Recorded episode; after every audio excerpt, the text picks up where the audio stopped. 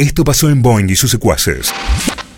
Acá se habla de chape, se habla de falta de deseos, se habla de creatividad. Y para todo eso, vamos a hablar con alguien que sabe y con alguien que nos puede ayudar. Ay, tengo miedo. Y la recibimos con aplausos, los secuaces, a la licenciada Cecilia C, que está del otro lado, una grosa eh, que tiene eh, bueno, la amabilidad de atendernos. Acá te saluda Nacho, Julia, Alejo, Fede de Radio Boing de Rosario. ¿Cómo va? ¿Cómo están? ¿Todo bien? ¿Todo bien vos? Muy bien, muy bien. Bueno, Muy bien. arrancamos medio con eh, polémica, con bastante Sí. polémica. Ay, tengo miedo. Ay. Te pregunto, eh, ¿se charla cuando hay falta de deseo en la pareja? Digo, ¿se tiene que tener una charla? Hace mucho que no pinta. Me pregunto primero por qué no. Digo, me parece que no hay- Tomá, nada ¿qué puede salir bien desde el silencio y desde la falta de comunicación. Oh. Pero mi punto es que eh. Tenemos miedo de condiciones eso, ¿no? no condiciona o no despierta medio como una inseguridad en, en la otra parte eso. Vos decís plantearle a tu pareja que sentís que la frecuencia no estás tan satisfecha. Claro, Claro. claro. claro. Mira, yo entiendo que a veces la sexualidad nos genera como incomodidad, vulnerabilidad, pero cuando uno pone en juego eso, el vínculo se fortalece. No hay nada más eh, excitante que mostrar la vulnerabilidad y poder hablar. Y eso te acerca al otro. Justamente, si yo no hablo de cómo me siento, esta, esta, este desencuentro se manifiesta y aumenta. Y uno empieza, se empiezan a generar estos malos entendidos, me callo, malinterpreto, aparece el resentimiento. Lo que no se dice de alguna manera se expresa, no es que es gratuito, Dios, va a aparecer en alguna actitud, en algún gesto, en algún chiste, en algún... Algo va a surgir. Entonces, creo que empezar a entrenarnos, empezar a incorporar el diálogo eh, y que no sea algo que, que nos cueste, digo, empezar a familiarizarlo y ponerlo sobre la mesa va a hacer que podamos vivir el diálogo y la sexualidad de otra manera. Y eh, en un caso o menor, no sé, por él recién eh, arrancó todo porque decíamos, che, eh, si tu pareja o, o alguien con el que empezás a salir chapa mal, se lo, se lo decís también medio como, eh, pará, se chapa así, o no, no sé, ¿le explicás o eso no se habla Va- realmente? Seguía, vamos por acá. ¿Cómo es? Yo creo que eh, si no si no trabajamos el chape, se pone en riesgo el futuro de la relación. O sea, estamos hablando del Les chape. dije. La Ay, qué base, miedo. ¿Vieron? Es medio como el paso inicial, ¿no? El chape. la base de la es muy muy íntimo, muy excitante, mucha conexión, un beso. Digo, también hay maneras y maneras de decir las cosas. Eh, no, no, no creo que la forma sea chapas mal, sino que a veces uno lo lleva, me gusta así, me gusta así, lo muestra con el cuerpo. Y, digo, de esa forma uno comunica, no todo se pone tan en palabras, sino que a veces también lo decimos con el cuerpo. Eh, Ceci, recién Nacho te planteaba el tema de cómo decirle al otro que tenés falta de deseo sexual o que estás en, en una etapa de, de la relación sexual en donde es- hay una monotonía. ¿Cómo salimos de, de esa situación o cómo tentamos a la creatividad? Primero, para mí está bueno diferenciar lo que es falta de deseo de lo que es dificultad en el timing y en el encuentro. Porque muchas veces nos pasa que, que en nuestro tiempo libre fantaseamos, que decimos, che, tendría, me, me muero ganas de encontrarme con mi pareja, por ahí son las 3 de la tarde, estás tapado de laburo, y qué buen momento sería ahora para estar en otra situación, pero que no lo puedes llevar a, a cabo en la práctica porque el día a día te supera. Entonces, el deseo, pensémoslo como esa, esa fantasía, ese estado mental que te conecta con la sexualidad y que te predispone. O sea, que está, pero no lo puedes materializar. Claro. Y por lo general, cuando nos planteamos trabajar el deseo, siempre ponemos el foco en cómo generar más excitación. Cómo trabajo más las fantasías, cómo provoco, me caigo con un juguete. Y en realidad, está bueno, en mi opinión, poner el foco más en los inhibidores. Porque por lo general es- el deseo está dando vuelta, pero tenés un montón de cosas que te cuestan como sacarte de encima para llegar a esa situación, como esa sensación de que es un camino de obstáculos hasta que llegas porque tenés 1500 cosas encima. Entonces poner el foco en, bueno, ¿cómo hago para estar, eh, para desconectar del laburo? ¿Cómo hago para darme el espacio? ¿Cómo hago para cambiar el tema de conversación? Como ir sacando los inhibidores para que el deseo fluya de manera más Bien. libre, digamos. Ah, claro, claro. Es eh, la licenciada Cecilia Sea quien estamos escuchando, ya hay un montón de mensajes. Dice, el 80% de mis relaciones sexuales son orientadas por sus eh, consejos, dice un oyente por acá. Ay. Tremendo. Excelente. Eh, un poco co- mm, tiene que ver, ¿no? Con, con lo que estamos hablando. Pero te quería preguntar, después de la pandemia, no sé, yo escuchaba mucho tus, tus columnas en, en últimos cartuchos, primero. Y era como medio una incógnita de, de cómo iba a estar todo después de la pandemia. Si iba a haber un boom en cuanto a. eh, En cuanto a relaciones, en cuanto a afectos, ¿cómo, cómo, lo, cómo lo ves ahora? Mira, mira, lo que dicen los estudios eh, es que, para decir, para decir datos, digamos, eh, que hay una búsqueda más de conexión y no tanto de rotación de parejas sexuales, como que ahí se busca más el, el- la conexión en vez de, o sea, la calidad en vez de la cantidad, lo cual es, es muy esperanzador.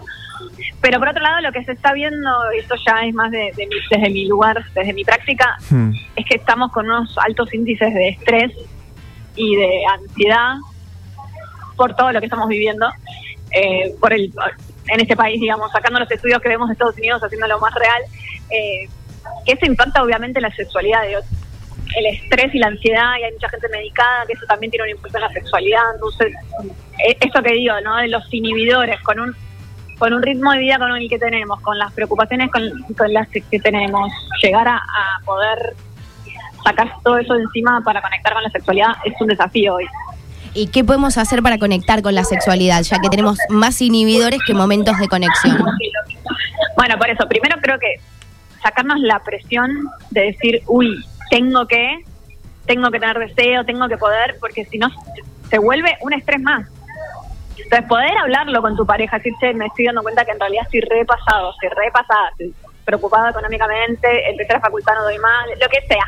Tengo tres trabajos, antes tenía uno, ahora tengo tres. Ponerlo en palabras ya alivia, entender que el deseo fluctúa, entender que el estrés es un inhibidor.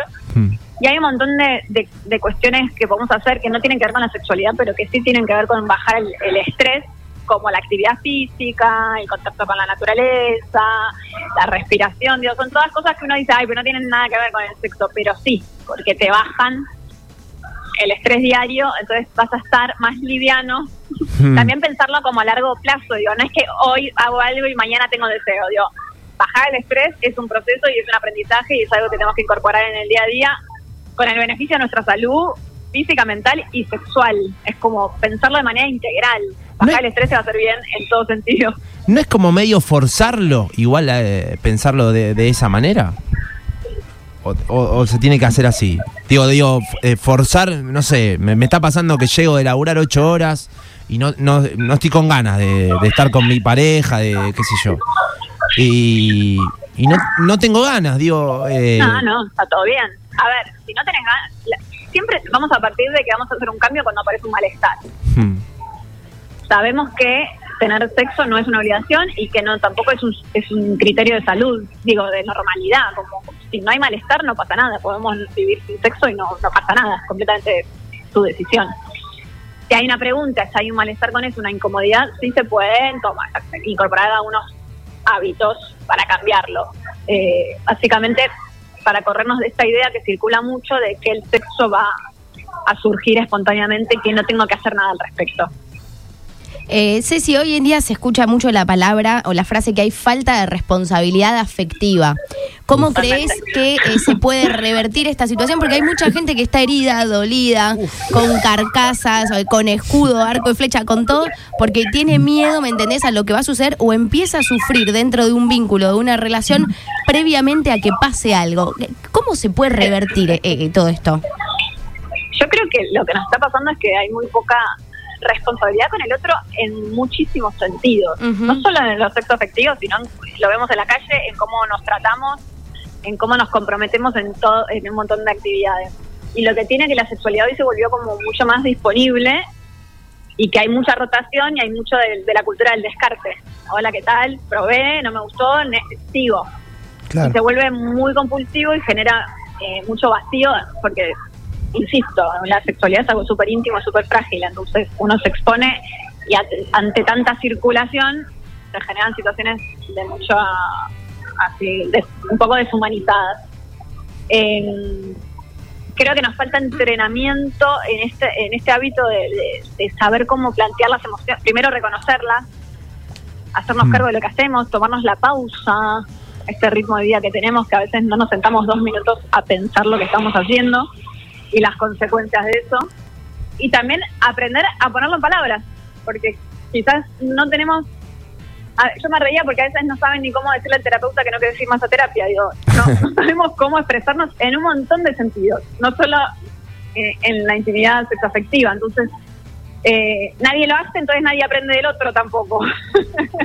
Claro, Entonces, claro, empezar claro. de alguna manera a decirlo eh, y generar esa seguridad también de poder sentirte cómodo con lo que decís, eh, que eso no, va a tener ningún riesgo, que el otro lo va a poder escuchar. También estamos muy reactivos, muy expuestos en las redes, digo, está todo un poquito complejo. Eh, Claro. Arroba liz.ceciliac es su Instagram, obviamente la, la pueden seguir ahí, tiene un millón de seguidores. Y eh, hablando de esto, digo, es un poco como, como el término que usás vos de, de vincu- eh, vinculables, eh, aprender a, a- a vincularse, ¿no? De alguna manera, todo eso. Claro. Sí, que, que está bueno ponerlo en esos términos, que uno tiene que aprender, que nadie nace sabiendo y que uno aprende. Y aprende con el ejemplo, y aprende con la práctica, y aprende del error. ¿Cómo, cómo ves el, el- el papel de las redes sociales ahora, a la, a la hora de, de que puede afectar o no en, en una pareja con tanta contaminación de las redes? O también puede ayudar, digo, ¿cómo, cómo lo ves eh, hoy por hoy en el Bueno. 2022? Eh, como todo, hay que saber usarlo. Las redes tienen una consecuencia sobre la imagen que es muy fuerte, que está estudiado. Eh, las redes también te dan el beneficio de poder conocer y conectar con un montón de personas. Eh, y te lo digo como alguien que vive de las redes. Me hicieron mi carrera, amo las redes, pero hay una exposición, eh, una exigencia, una hostilidad gigante, un ritmo que es voraz. eh, y, en las, y en las relaciones yo me río porque la gente se quiere acercar y te manda un fueguito y por ahí no sabes qué decirle porque Claro, o te ponen mejores amigos de la nada, ¿viste? Y vos decís, ¿qué onda? si no entendemos, si no entendemos, hay que decodificar un lenguaje que nadie entiende, pero que todos siguen porque es lo que hay que hacer. Y, Bien. Ce- Ceci, yo te, te pregunto, eh, ¿el tema de- del juguete sexual es mito o es realidad que una vez que se, se incorpora después no se puede dejar? No, es mito. Eso es mito. ¿Cómo no vas a poder dejarlo? Se deja. Lo que pasa, primero que lo- eh, entender en la sexualidad femenina los beneficios que traen los juguetes tienen que ver con, con, eh, una eficacia en el estímulo muy, muy alta, que Claro. por lo general en otros contextos no sucede y que ante la dificultad en las relaciones, que es lo que hablábamos antes, a veces los juguetes aparecen como una opción que nos dan un montón de beneficios. Eh, nada reemplaza, y esto está estudiado, eh, nada reemplaza el contacto humano y ante el y siempre va a ganar eh, por satisfacción el contacto, el contacto con un otro. No hay nada que lo pueda reemplazar, ningún juguete, ninguna realidad virtual, ningún sexteo, nada puede reemplazar al encuentro real Y- con otro. Claro. Y, e- y es un poco, el, el- el juguete es un poco algo de lo que una pareja se puede agarrar para, para sacar adelante eh, el, el- el costado de la intimidad, ponele. Por- ¿Es como un escape? ¿Cómo? Ah, Para ponerle creatividad, para Claro, innovar, digo, si viene medio, viste, medio todo medio, Medio planchado, medio planchado, que no pasa nada, Es claro. como un recurso, ¿no? Para, para Es que en levantar. realidad, en O- realidad pensémoslo como, como la sexualidad, como cualquier otra cosa que hacemos. A todo le tenés, digo, cocinamos todos los días. Claro. y tenés, ¿me entendés? Y tenés la misma conversación todos los días. ¿Qué comemos? ¿Quién se encarga? Digo, una le va buscando y dedicándole tiempo a las cosas y hay personas más creativas que otras. eh, y cuanto más nos sumerjamos y más tiempo y más aprendamos y más condimentos pongamos, nos enganchamos más. Pero tiene que ver con cada uno. Hay gente que no necesita y que le gusta como está. Y hay gente que prueba juguetes. Dentro de los juguetes hay un montón de opciones y roles y dominación y cosas que podemos ir probando. Claro. Y puede ser una etapa. Y por ahí probaste y no te gustó. Y por ahí en otro momento sí. Digo, Sí, hay que, hay que también animarse, ¿no? Al juguete, viste, a veces. Claro. y tampoco es que hay algo que sea la fórmula de la felicidad, digo, creo que todo tiene momentos Eh, y uno sigue explorando y tal. Ceci, más allá de que, de que estamos, bueno, creo, en, en un, en un proceso de, de deconstrucción y que la mujer, eh, por suerte, ahora eh, creo que se siente un poco más libre, más allá de que la libertad, por supuesto, nunca es absoluta y menos en un caso como este que tenemos un atraso importante. ¿Crees que a la hora de- del encuentro sexual, el hombre tiene más presión por una cuestión de mantener esa imagen viril y... No, creo que to- todos estamos bajo presión, solo que al hombre se le, se le nota más. Eso sin duda. Está claro, está clarísimo. Eso no hay duda, creo que lo graficamos perfecto. Sí, sí, sí. Ceci, eh, la posición sexual en el momento que uno está teniendo sexo, ¿influye más que lo mental en la mujer a la hora de tener un orgasmo? Ay, qué buena pregunta. Eh, Bien ahí. Qué miedo. siempre mi, mi primera hipótesis, cuando hablamos del disfrute de la mujer, mi primera hipótesis siempre va a ir enfocada a la estimulación adecuada. Como, y ahí sí tiene que haber la posición, el ángulo, el roce, la intensidad. Eso tiene que estar como la base de la pirámide, como sí o sí. Ahora, puedo tener eso, pero me lo puedo inhibir igual de la cabeza. Bien. Entonces es medio difícil saber. Pero lo otro es, o sea, si, sin lo otro no va a suceder. Si no es la estimulación adecuada, no va a suceder. Si hay un encuentro sexual replicando lo que vemos en la industria pornográfica mainstream, mm, no creo que suceda. Eh, Eso es todo. Digamos, yo recién decía, no hay que chapar como chapaba Sebastián Estebanés en una novela. Digo, con, con lo que tiene que ver con la pornografía debe pasar lo mismo, ¿no? Eh, eh, No repliquen nada, nada de lo que ven, por favor.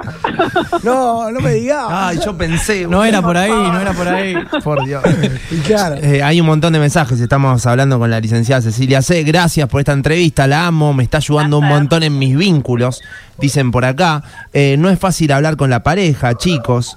Eh, el término vinculable todo el día eh, lo uso para aprender a relacionarme. Bueno, un montón de mensajes. Eh, Ceci, yo quería preguntarte si, si puede ser, bueno, esto que creo que vos contás eh, en, algunas, en algunos casos, que la mujer por ahí le, le puede costar más llegar al, al orgasmo. ¿Puede ser que una mujer haya tenido un orgasmo y que no se haya dado cuenta que lo tuvo? Puede ser. Igual, para, vamos a aclarar una cosa. Hay mayor dificultad por cuestiones culturales. No tenemos ninguna justificación biológica Claro. que justifique que tenemos mayor dificultad. Digo, es, es todo, es todo cultural. Claro. No solo por la falta de estimulación adecuada, sino por el desconocimiento, el tabú, eh, la desconexión por siglos de, de silencio. Pero eh, tenemos la misma anatomía nosotros, todos. Eh, hay mujeres que, que no, no lo saben reconocer y quizás lo han tenido y están esperando que sea diferente por lo que escuchan o por lo que creen que es. Hmm. Y también los orgasmos son muy variables, entonces a veces cuesta saber, por ahí tuviste uno más fuerte, entonces dudas del que la otras veces no fue tanto, entonces quizás era, quizás no era. Pero bueno, nada, cuanto más cabeza le ponemos, a veces más se desconecta el cuerpo. ¿Y a qué se debe? bueno. ¿Y a qué se debe tener un orgasmo más fuerte y uno un, un poco más débil o con menor intensidad? ¿En un hombre o en una mujer? Bien, bien, me gusta porque a los hombres también les pasa, ¿eh? Sí, sí. Ahí va. puede puede tener con- que ver con tu ciclo, puede tener que ver eh, con la edad, puede tener que ver con cuestiones de- de- orgánicas de salud, así como también puede tener que ver con el tiempo que le dediques a- al proceso de excitación previo, digamos, cuanto más tiempo estamos en, el pro- en la etapa de excitación, cuando llega el orgasmo suele ser más intenso.